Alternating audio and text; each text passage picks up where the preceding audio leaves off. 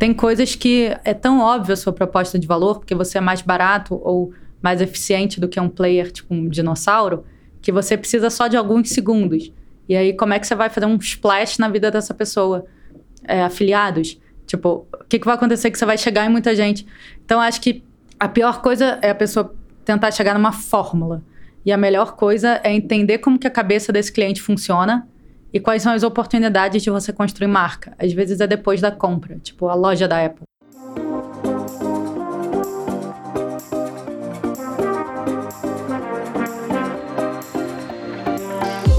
Olá, seja muito bem-vinda e muito bem-vindo a mais um episódio do Startup com VC, o podcast no qual a gente sempre traz um empreendedor de destaque para contar a história da sua startup, a sua história empreendedora, de maneira franca, aberta. A ideia aqui do podcast é justamente dar clareza sobre como é empreender de verdade, com todas as histórias de sucesso, mas também de fracassos, aprendizados, os desafios, para quem escutar o podcast ter uma ideia mais fidedigna, mais realista de como é de fato tomar risco e montar a sua empresa do zero. Essa quarta temporada tem o um foco em Product Market Fit, que é aquele encaixe entre o serviço ou produto que a startup é, entrega para o mercado e aquilo que de fato o mercado está disposto a comprar. E geralmente tem uma diferença e toda startup caminha um pouco até de fato ter esse encaixe geralmente é um momento muito importante na história da empresa quando ela encontra Product Market Fit. Deixa eu me apresentar, eu sou o Felipe Manzano, eu sou responsável por Equitas VC.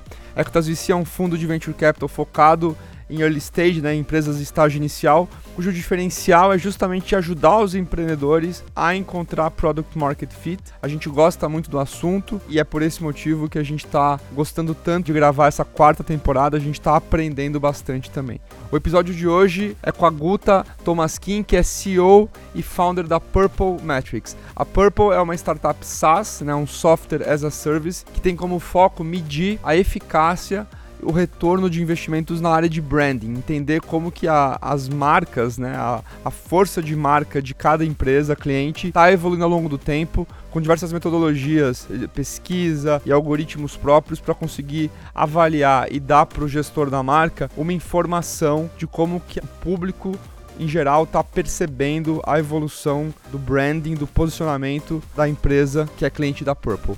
A Guta já empreendeu com sucesso antes, ela foi cofundadora e CEO da Brand Gym, que é uma consultoria de branding para grandes marcas. E aí, diferentemente dos outros episódios dessa temporada, a Purple está no começo ainda. A startup foi fundada no começo do ano passado, no começo de 2021. Ela está buscando o Product Market Fit. E a gente conversou com a Guta, trouxe ela aqui para contar como tem sido esse processo de busca busca de product market fit e como tem sido tocar a empresa nessa fase inicial. E a gente falou sobre diversas coisas que são super comuns em relação a todo mundo que está começando uma startup. Por exemplo, a gente falou sobre como definir o tamanho de um MVP, né, do, mínimo produto viável, como começar a falar com os clientes, em que momento falar com os clientes. Falamos também sobre a importância de empreender em um setor em que o fundador já tenha conhecimento prévio, já tem algum diferencial. A Guta, lembrando, ela foi bem sucedida empreendendo no mesmo segmento de marca, de marketing, de branding.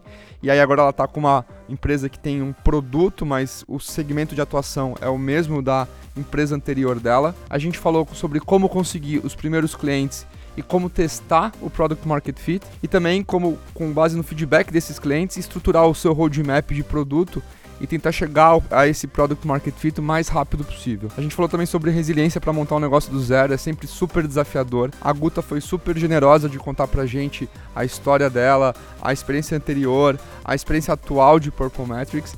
Vamos pro papo. Oi, Guta, bem-vindo à Startup com VC. Prazer ter você aqui hoje com a gente.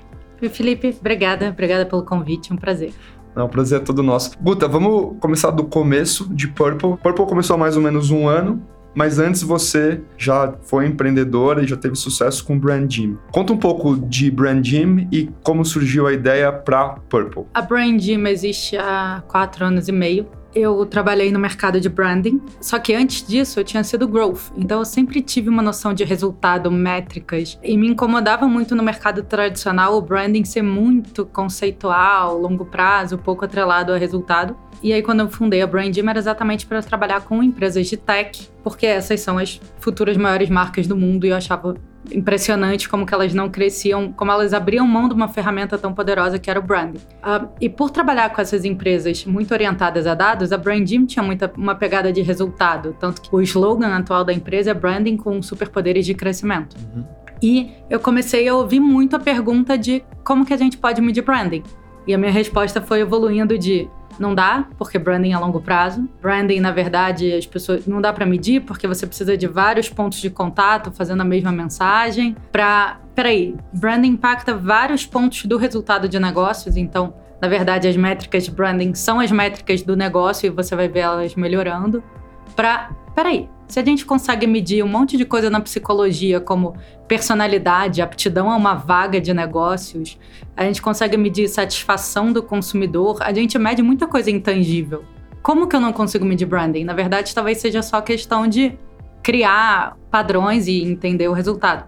E aí comecei a estudar isso e perceber que existia uma grande oportunidade, porque tudo no marketing foi evoluindo nos últimos anos, principalmente com o surgimento do Google, do Facebook, todos os, os recursos foram sugados para o fundo do funil.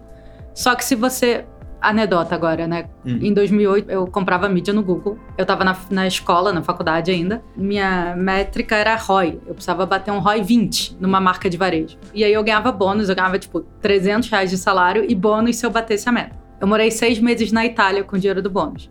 Então hoje, é você pensar que você vai pegar um estudante e essa pessoa vai te dar um ROI 30, é, é uma piada. Sim. Né? Então, assim. Startup com ROI 5 já é, tem gente dando uau, pulo. Já. Exato. Então, a gente precisa balancear. E quando você investe mais em branding, em topos de funil, legal, isso traz resultado até para o fundo do funil. Só que a gente não consegue voltar para o mundo de investir em coisas que não dá para medir e tudo que, não, que dá para medir está proibitivamente caro. Uhum. Então, essa foi a oportunidade do Purple de falar: peraí, eu tenho um ângulo aqui que muito poucas pessoas têm, porque eu estou trabalhando com empresas orientadas a dados há cinco anos e eu tenho, assim, gráficos do momento do rebranding, eu tenho clientes reportando o que, que aconteceu, então eu sei onde branding impacta o resultado. Então uhum. eu consigo criar uma métrica para isso. Uhum. Fora isso, teve um boom acadêmico a partir de 2018 de estudos que medem onde branding impacta. Isso ainda não chegou no mercado. Uhum. Então é meio que uma conjunção de fatores. Marketing está muito mudado e tudo foi ganhando métricas, menos branding, que é uma disciplina mais recente, então é normal que chegue depois.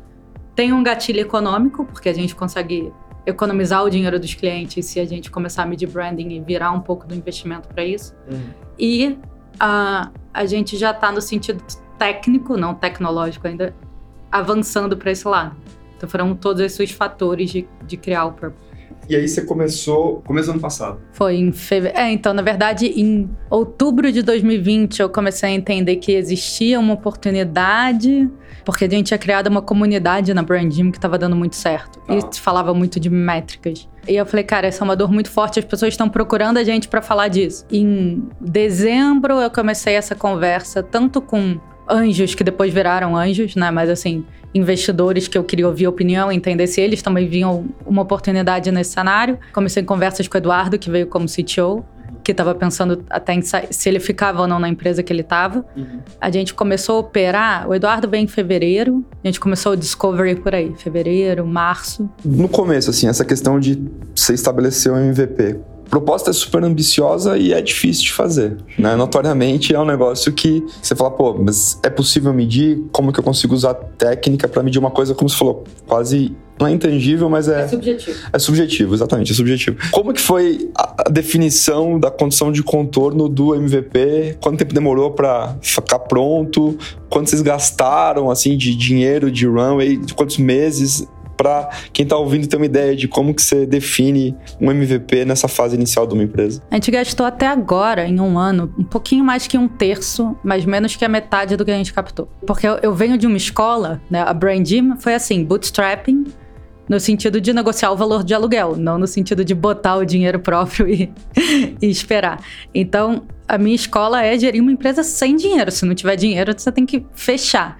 Até é engraçado virar a chave para não, peraí, eu posso gastar com esse teste, sabe? Então a gente foi muito leve. Foi eu, um CTO e uma pessoa de UX, design de serviço, assim. Esse foi o primeiro time por, sei lá, cinco meses. Enquanto a gente fazia Discovery, o Eduardo também estava aprendendo ah, uma linguagem de back-end que ele precisava meio que ajustar para ele poder fazer. E participando do Discovery. E eu venho desse mundo da pesquisa de estratégia de marca. Então, para mim, foi muito importante pesquisar. A gente fez um discovery meio que de dor primeiro, com acho que 13 brand managers de empresas de grandes, tipo Porto Seguro, startups não tão early. Aí a gente fez, entendemos, aí a gente desenhou o que, que seria o produto, aí a gente fez uma pesquisa de pricing para entender, e aí a gente resolveu otimizar o preço para volume de clientes e não para rentabilidade. E aí a gente construiu um protótipo tosco. Isso levou, tipo, uns seis meses. E, e, obviamente, definir a metodologia. Então, por que que cai o CAC quando você faz um projeto de rebranding?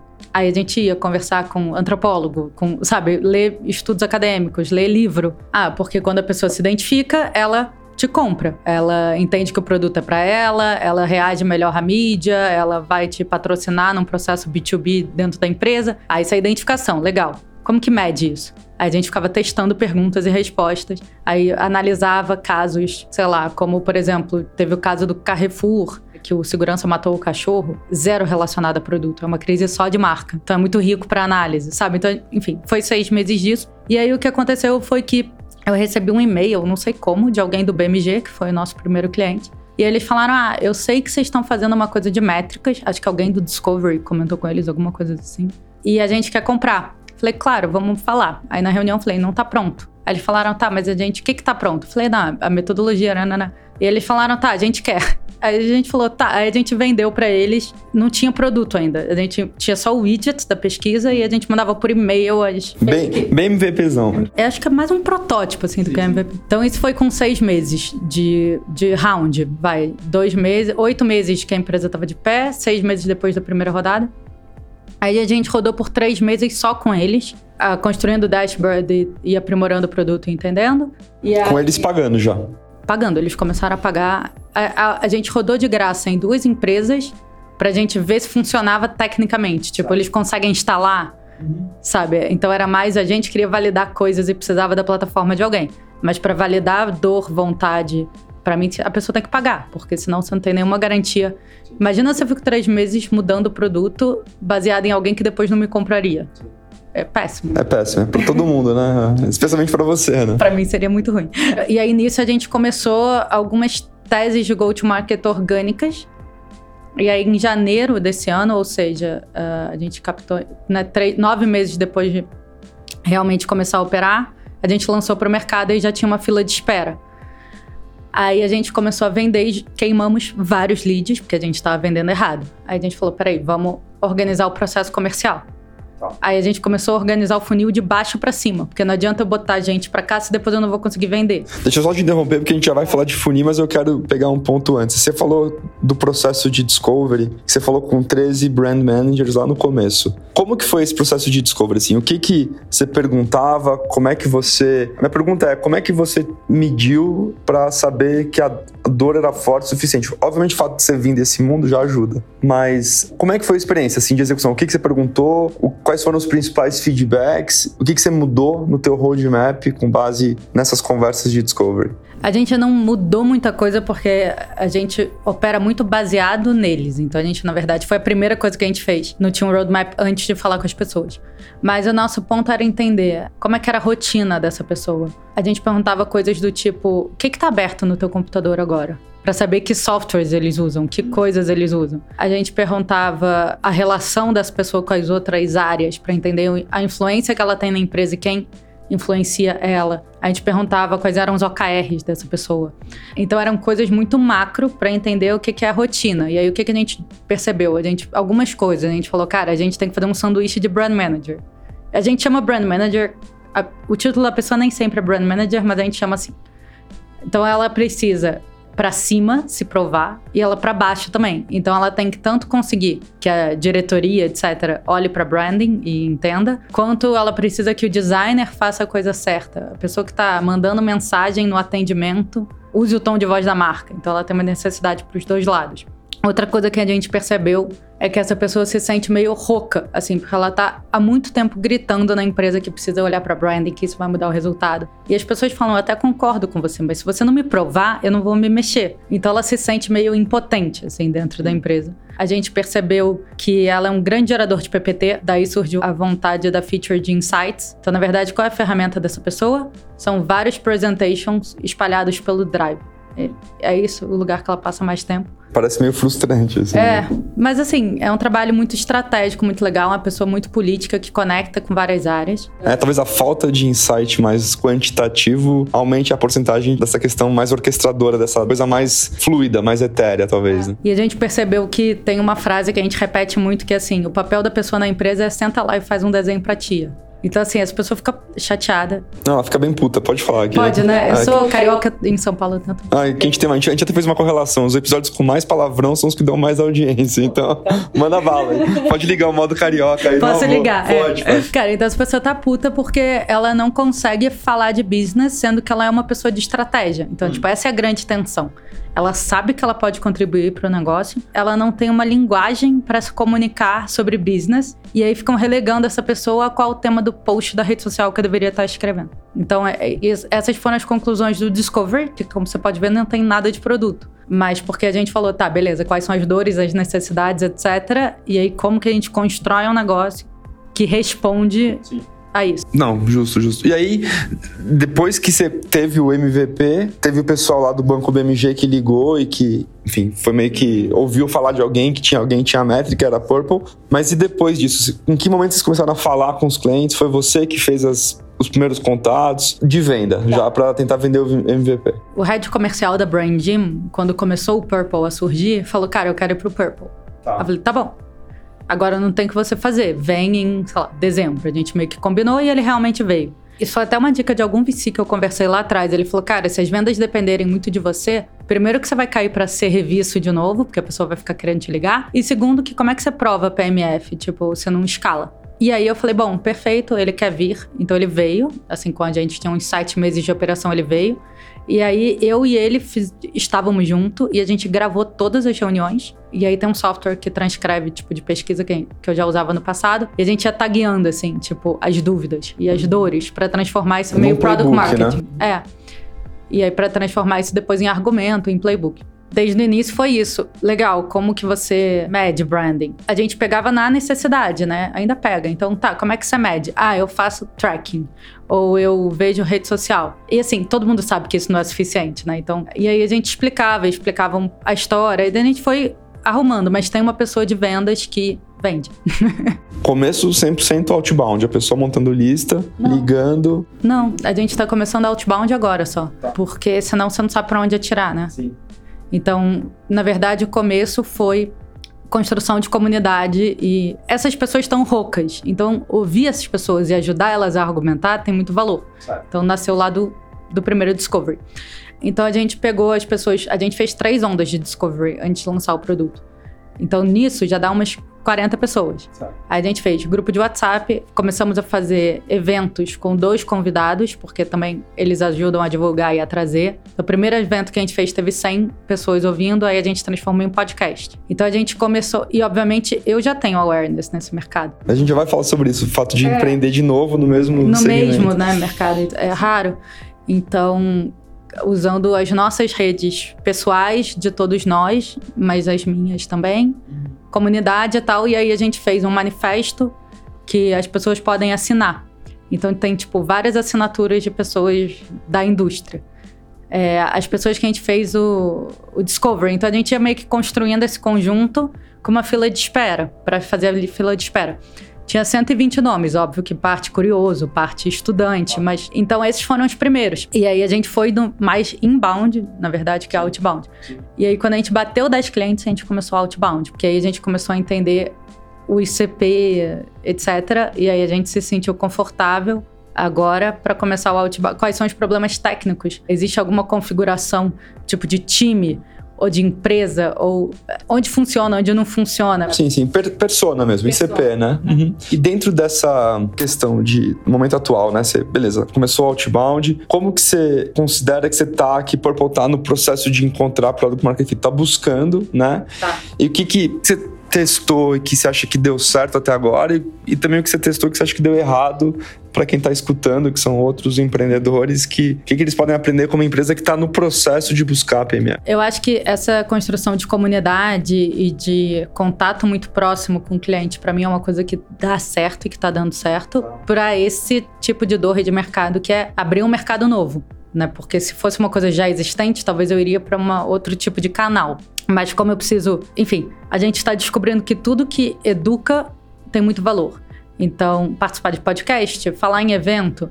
Aí agora a gente está testando umas mensagens outbound do time, tipo, propondo da gente falar em evento. Eu não sei se vai dar certo. A gente patrocinou uma newsletter. Deu muito certo. Em número de leads, ainda cedo para falar em tipo, em, conversão. conversão. É. Leads do perfil que a gente quer. Então, é isso que eu tenho.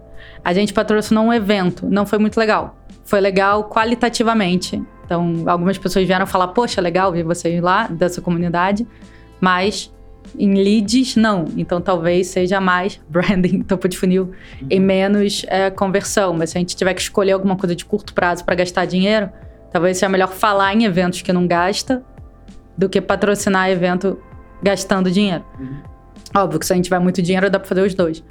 Qualquer coisa de rede social mais. É, que ajuda o nosso cliente a ir para a sala de diretoria. Então, que eu falo como mid branding, o que isso tem validade, etc. Funciona. É, então, são essas as coisas. Agora, para mim, a estratégia é pegar um grupo relativamente pequeno de pessoas que têm um vínculo muito forte. E quando eles tiverem, tipo, o Product Market Fit com eles, Aí sim Consegue a gente expandir para montar é. as máquinas, né? Mas eu acho que ainda tem um pedaço do product que tá faltando, que dá para ver.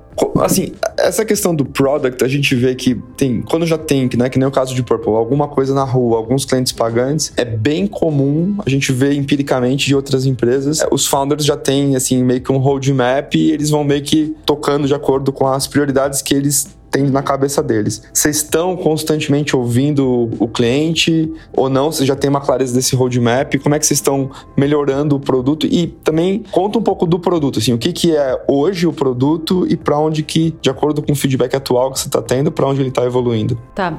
A gente fala muito com os clientes e aí até a nossa pessoa de insight falou, cara, vamos para um pouco, porque a gente tá muito em Com cima insight deles. demais. Ah, não, os clientes estão reclamando, assim. Não, não estão reclamando, mas ela falou, cara, eu, tô, eu reparei que o tempo de resposta aumentou um pouco. Uhum. Então eles não estão mais tão... fadiga ali do... É, uhum. é óbvio, a gente é muito ansioso em chegar em coisas sim, sim. e... Empreendedor, né? É. Tipo, é. É, e aí tem um, um, artigo até muito bom que é Não Pergunta o que você já sabe. Uhum. E eu falei que, galera, a gente, a gente grava todas as reuniões com o cliente, tudo. Vai olhar de novo é, eles às vezes estão dando share screen mexendo no produto, vê o que, que eles estão falando, que, sabe? Vai em sites que já tem. O produto hoje é uma forma de mid branding que a gente desenvolveu baseado tanto eu já tinha feito mais de 150 rebrandings, quanto toda essa parte acadêmica, quanto no discovery o que as pessoas reportavam. É, onde que branding me mexe no resultado de negócios. A gente chegou em cinco dimensões. Então, hoje o Purple Metrics, o cliente vai instalar na própria base, seja um widget no site embedado, seja um disparo via e-mail ou qualquer tipo de link. E a gente faz sempre as mesmas cinco perguntas com uma pergunta aberta. Então, o que, que isso tem de legal? São dados primários, não é tipo um social listening que só fala com os outliers que resolveram postar na rede social. Então, eu estou gerando dados de branding que ainda não existe, similar ao que foi o NPS para CX lá atrás, ou CS lá uhum. atrás a gente faz isso de forma recorrente num período pequeno de tempo, tipo semanal ou quinzenal ou mensal, depende da quantidade de respostas. Então eu dou um pulso muito bom pro brand manager no dia a dia, diferente do que tinha de pesquisas como brand tracking que acontecem uma vez por ano. E como eu faço tudo igual, sempre igual, eu consigo comparar qualquer empresa com qualquer empresa. Eu começo a dar parâmetros para esse brand manager se essa pessoa está indo pelo lugar certo. Só que as perguntas são relativamente genéricas. A gente viu onde brand impacta resultado e ponto. Próximo passo é chegar em ROI de branding. Só que eu precisava de consumidores usando para poder acessar os dados para saber o que perguntar para poder chegar nisso. Então eu não podia lançar com o ROI de branding que ele ia ser muito impreciso. Tá. Então é isso. Próximo passo é correlação. Como é que você faz isso com dados primários? Ou seja, perguntando para o consumidor. O brand tracking, por exemplo, mede é, market share de, sei lá, cerveja. Você não sabe quanto cada bar do Brasil vendeu, mas você mede market share. Como? Perguntando para as pessoas quantas cervejas elas compram e qual marca, etc. Então tem várias coisas de business que dá para você assumir via pergunta com o consumidor do tipo probabilidade de churn, probabilidade de upsell, uh, quanto que a pessoa está disposta a pagar, ou a recomprar, ou a indicar para alguém, ou o market share, ou o share of wallet, etc. Então a gente quer começar a descobrir a força da correlação, que é estatisticamente uma coisa relativamente simples de se fazer, entre as métricas de branding e as métricas de negócio. E aí, outra coisa que a gente percebeu, que é uma brincadeira também que a gente tem, e eu gosto muito de dar nome para os insights, porque o time repete isso. Uhum. Então a gente fala assim: dados é a nicotina, falta o Ju. Legal, dado vicia, faz a pessoa voltar no produto e ver e não cancelar, porque ela quer ver os dados. Mas ela realmente consome os dados quando ela consegue chegar em insights. Uhum. Então a gente agora está desenvolvendo a feature de insights antes do ROI, para ela poder meio que armazenar o conhecimento que ela tem e ao invés dela ter vários PPTs separados, ela vai ter no Purple meio que o histórico de toda a tomada de decisão e de dados. Então, o ponto não é ser uma ferramenta de analytics. Dados é só a porta de entrada para um grande ecossistema de gestão de marca, de branding. Pensando aqui um pouco, pensando no público que está ouvindo, porque a gente vê isso uma frequência gigante, assim, pegando um pouco da tua expertise no tema de branding, que é a gente vê um monte de gente levantando dinheiro, enfim, e gastando bastante dinheiro em, em performance, né? Em basicamente empresas do grupo Facebook, Meta agora e Google, né? Alphabet. O que que para uma empresa, uma startup que tá que acabou de levantar um, vai, sei lá, um seed ou um Series A, vai, talvez seja mais adequado, já tem product market fit. Sei que é pergunta genérica, mas uma empresa B2B, porque B2C é mais, mas uma empresa B2B que quer investir em branding, acha por algum motivo que vale a pena. Por onde o cara começa? Porque o que a gente vê é que a pessoa, às vezes ela nem tem o que medir porque ela não faz muita coisa e o caminho óbvio e mais fácil, mais imediatista é ir para CPC no Google e muitas vezes esse canal já está sobrecarregado e gera um gasto ineficiente. Se você fosse, acho que eu vou quebrar em duas a pergunta. Se fosse tocar uma empresa B2B, por onde você iniciaria as iniciativas de branding, investimentos? E a mesma coisa para uma empresa B2C, vai para quem está ouvindo aqui que é B2C. Engraçado de B2B e B2C, tanto tanto na Branding quanto no Purple, metade dos é tipo meio a meio, B2B e B2C. Então, tá. então, B2B tem muito impacto de branding, porque você chega numa empresa e você quer vender um negócio que é meio fundo de quintal, assim, uhum. a pessoa não compra. Porque ela tem muito risco pra carreira. Pra ela, né? Pra, ela, pra quem é. decide, né? Então tem muito impacto de branding B2B, só que não é um branding tipo consumer, lifestyle. É, é mas, enfim. Essa pergunta de por onde começar, eu vou quebrar ela em dois. Quando começar e por onde. Se branding é central na estratégia, tipo, é um mercado muito competitivo, ou se você não tem marca, as pessoas não vão confiar e não vão nem falar com você, você tem que começar branding no início. Só que que nem produto, você não vai começar fazendo uma coisa muito grande, você vai começar meio MVP. Uhum. Você vai ter alguma coisa ali de marca que vai evoluindo conforme a empresa vai crescendo. Na branding não é core na minha estratégia. Poderia crescer sem marca, mas eu acho que me ajuda no longo prazo não escala sem branding, senão você joga muito dinheiro fora.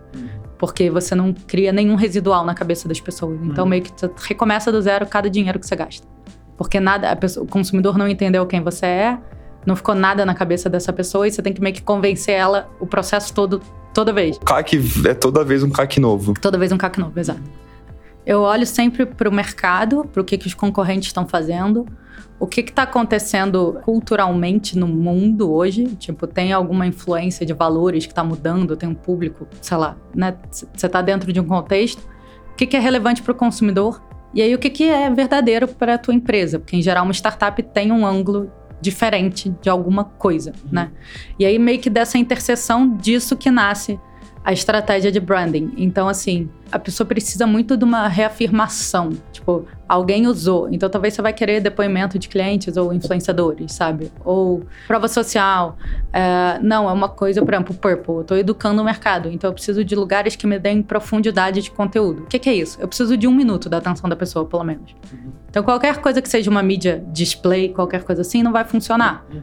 Porque ela não vai se engajar, ela não vai entender. Sim. E aí eu vou jogar dinheiro fora. Tem coisas que é tão óbvia a sua proposta de valor, porque você é mais barato ou mais eficiente do que um player, tipo um dinossauro, que você precisa só de alguns segundos. E aí, como é que você vai fazer um splash na vida dessa pessoa? É, afiliados? Tipo, o que, que vai acontecer que você vai chegar em muita gente? Então, acho que a pior coisa é a pessoa tentar chegar numa fórmula. E a melhor coisa é entender como que a cabeça desse cliente funciona e quais são as oportunidades de você construir marca? Às vezes é depois da compra, tipo a loja da Apple. Branding não necessariamente é na publicidade. Pode Às ser vezes, na experiência mesmo. Na experiência, produto. no uso do produto. Então, acho que cada caso é um caso, sabe? Como que você vê a questão de storytelling para as marcas, para as empresas contarem um pouco o posicionamento delas, pensando especificamente em empresas B2B, porque empresas B2C invariavelmente elas têm ou deveriam ter, é mais óbvio assim, mas B2B também vale storytelling ou não? Você acha que é mais humanos se conectam com histórias uhum. e não com features ou, sei lá, dados específicos, sabe? Então, toda a nossa noção de, assim, de existência é baseada em história. Uhum. A história da sua família, a história do seu país, a história da sua religião. Por que, que você escolheu a faculdade que você escolheu? Ou até, tipo, o signo, sabe? Ah, eu sou muito ansiosa porque, na verdade, eu sou ariana. Sei lá, tipo, as pessoas, elas criam narrativas para explicar fatos, uhum. né? Então, o storytelling, ele ajuda a pessoa não decora todas as features do teu produto ou como funciona o serviço e ela tem muita dificuldade de comparar isso com a concorrência porque ela não tá vendo o produto, ela te compra B2B em geral antes de te usar. Então a história ela ajuda a pessoa a entender que a nossa cabeça funciona desse jeito. Então, beleza. Então a pergunta ela é válida. Então, mesmo para empresas B2B, vale a pena ter um storytelling, ter um posicionamento. Como que uma empresa B2B, imagina, imagina empresas, startups B2B que são muito focadas em, em tecnologia, em coisas novas. Como que um cara B2B, que geralmente não faz marketing, né, de performance, enfim, geralmente são empresas mais de venda outbound, como que esse cara, na tua experiência, quais são bons cases de divulgar essa história, bons canais para conseguir passar essa mensagem para os potenciais compradores? Pega um mercado, vai. Eu vou pegar, um, imagina uma empresa que atua com segurança da informação, um, é, combate um tema que está super em moda, assim, a cibersegurança e o cliente dela, a dor que o cliente tem é eventualmente ter um ataque virtual e perder dados ou tornar dados privados públicos. Essa é a dor. É a área de TI? Quem que compra? Nesse caso, a área de TI. Na área de TI, tá bom. Então eu iria lá, como é que é a vida da pessoa de TI dentro da empresa? Por exemplo, tem um cliente nosso, nosso, que eu falo nosso ainda da Brand, sim, sim. mas, é, por exemplo, na Movidesk, a gente percebeu que a pessoa do TI é muito pouco valorizada dentro da empresa. Assim. Cara, vamos botar essa pessoa no holofote, vamos botar ela de herói, porque assim, ninguém vê esse sujeito. Só quando dá problema e, tipo, é sempre culpa dessa pessoa, nunca é porque é bom. E essa pessoa tem a necessidade de se provar muito grande. Então, vamos botar, é, criar um podcast para as pessoas falar, vamos. É, daí vai. Então, assim, ah, legal, segurança da informação. Eu preciso falar com a pessoa de TI. O que lê essa pessoa de TI? O que consome essa pessoa de TI? Como que ela se sente dentro da empresa? Vamos supor que tem uma questão de status, a segurança. Tipo, a gente descobre isso, que se eu tenho muita segurança nos dados e tal, é como se eu estivesse no topo da cadeia alimentar das pessoas de TI, porque eu consegui, sou foda, consegui, tipo, proteger a minha empresa. Então tá bom, o que, que eu posso fazer que cria status? Porque essa é a grande, o grande benefício dessa marca. Eu posso tudo que é exclusivo cria status. Eu posso fazer um evento, um café da manhã com a CEO para 10 clientes.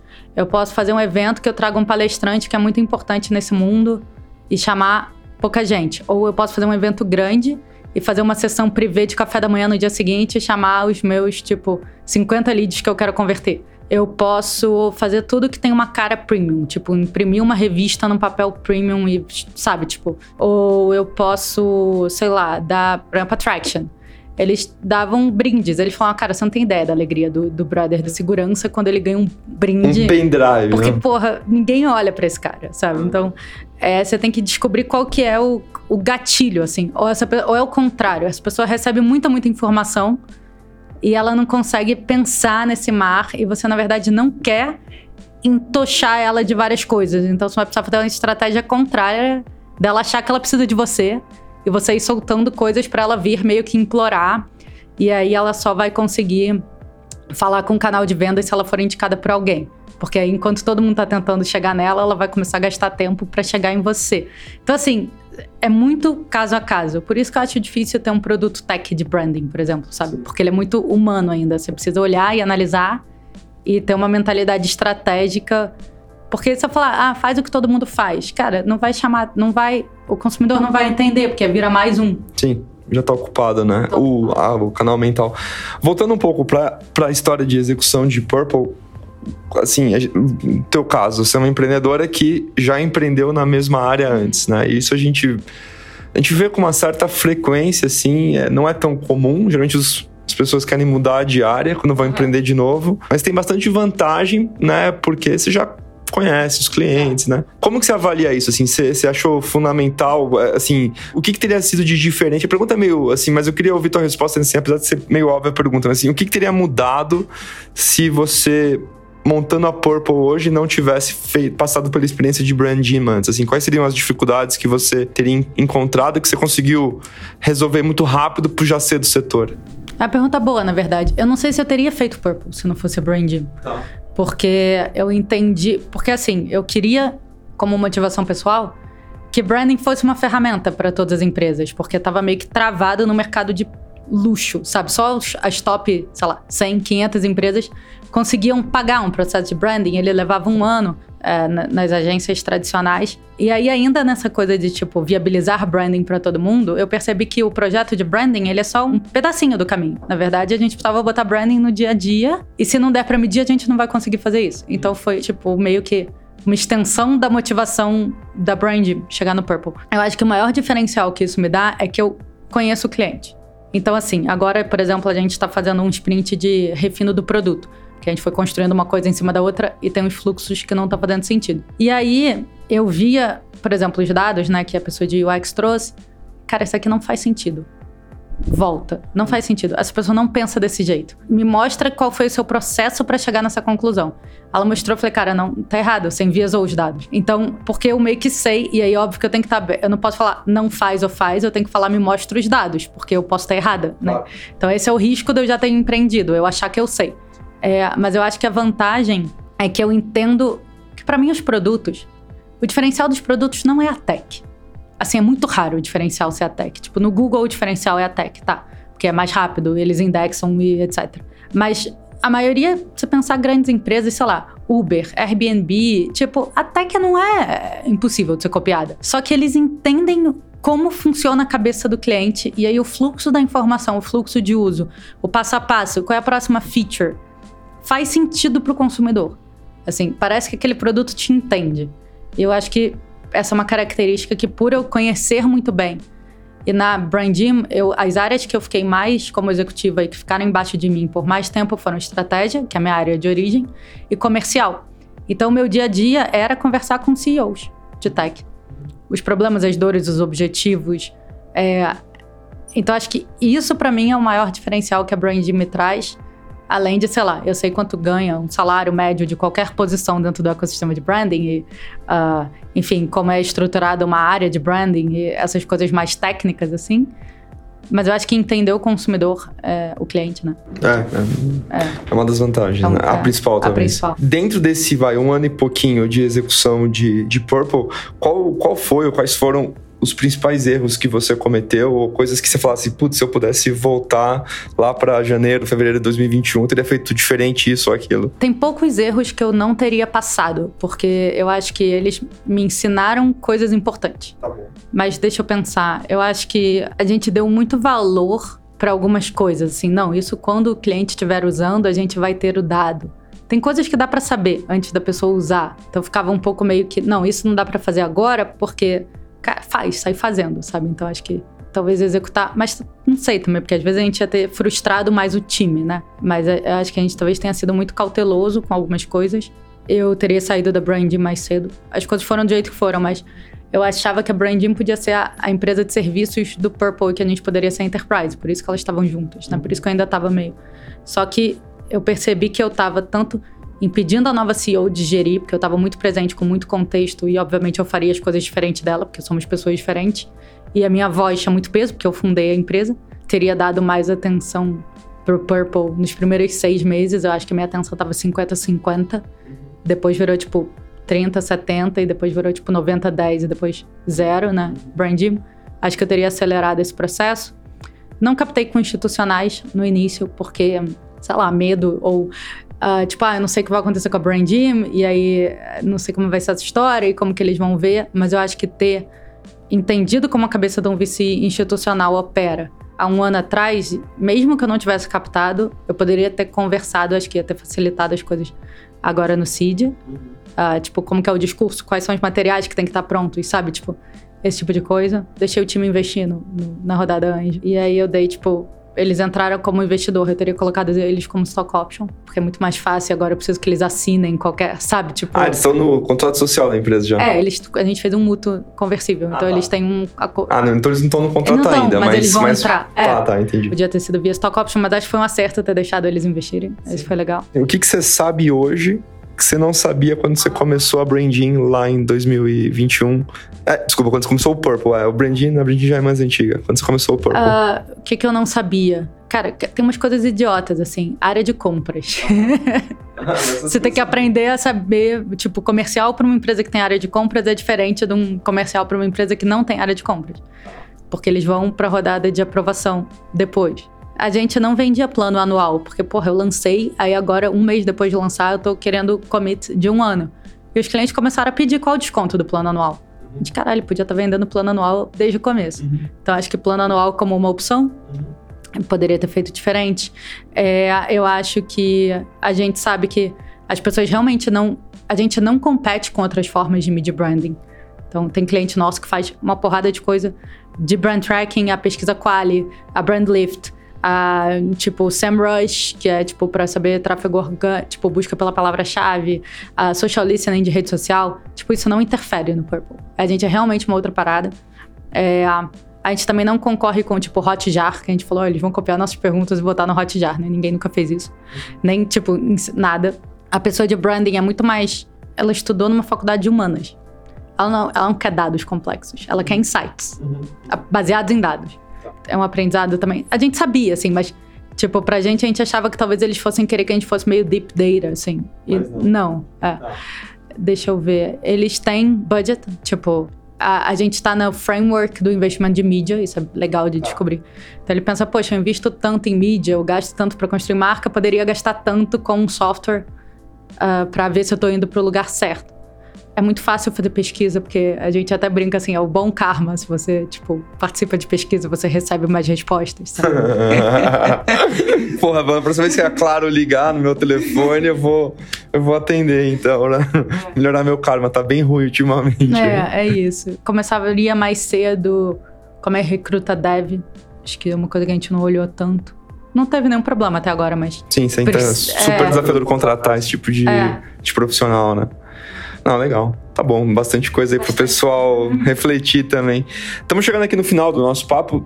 Queria te agradecer e te perguntar a última pergunta se tem alguma frase ou algum ensinamento, alguma, sei lá, algum, alguma coisa que você leu em algum livro que te marcou como empreendedora e que você quer dividir aqui com a audiência do Startup com VC.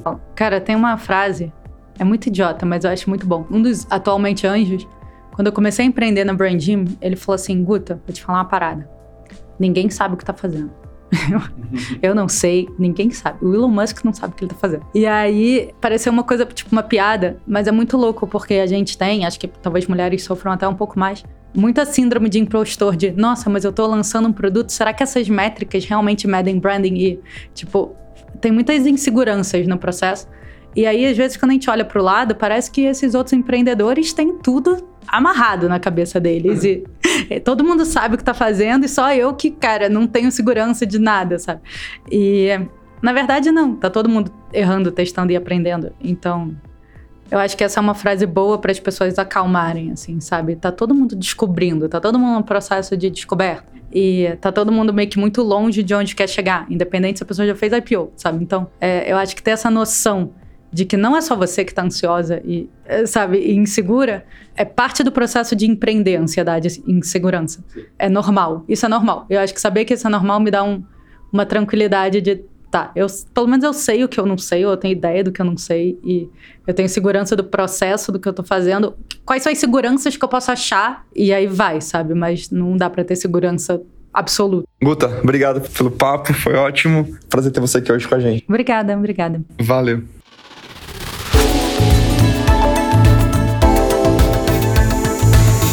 Legal demais esse papo com a Guta, a gente gostou muito de gravar com ela. Infelizmente a gente ainda tem poucas founders, né, é, mulheres que vêm aqui no Startup com VC. A gente tem se esforçado para conseguir mais convidadas. A gente vai ter mais uma convidada essa temporada ainda que a gente tá muito empolgado de também ter a oportunidade de conversar. Em breve aí nos próximos episódios vocês vão saber quem que é. E agradecer a Guta por ter participado hoje. Se você gostou desse episódio, indica para os seus amigos, para os seus, enfim, conhecidos que estão empreendendo que estão pensando em empreender. Todo o nosso é, marketing, né, do Startup com VC é feito com base no boca a boca. Então se você gostou, indica a gente. A gente está em todas as plataformas de, de podcast, é fácil de encontrar, é só digitar lá Startup com VC e a gente aparece. Na terça que vem a gente tem mais um episódio. Obrigado. Se você também gosta desse tema de empreendedorismo de maneira mais estruturada, conteúdo escrito, eu te convido a seguir não só Startup com VC, como também Equitas VC no LinkedIn. A gente tem produzido conteúdo semanal muito focado naquilo que é foco aqui no VC, que é Product Market Fit, né? Como falar com o cliente, como mediador, como de fato validar a solução que a tua startup traz para ver se o problema realmente existe. Se esse tipo de coisa, de assunto te interessa, fica o convite para você seguir Equitas VC no LinkedIn. É isso, obrigado. Boa semana. A gente se vê na terça que vem com mais um episódio do Startup com VC. Um abraço.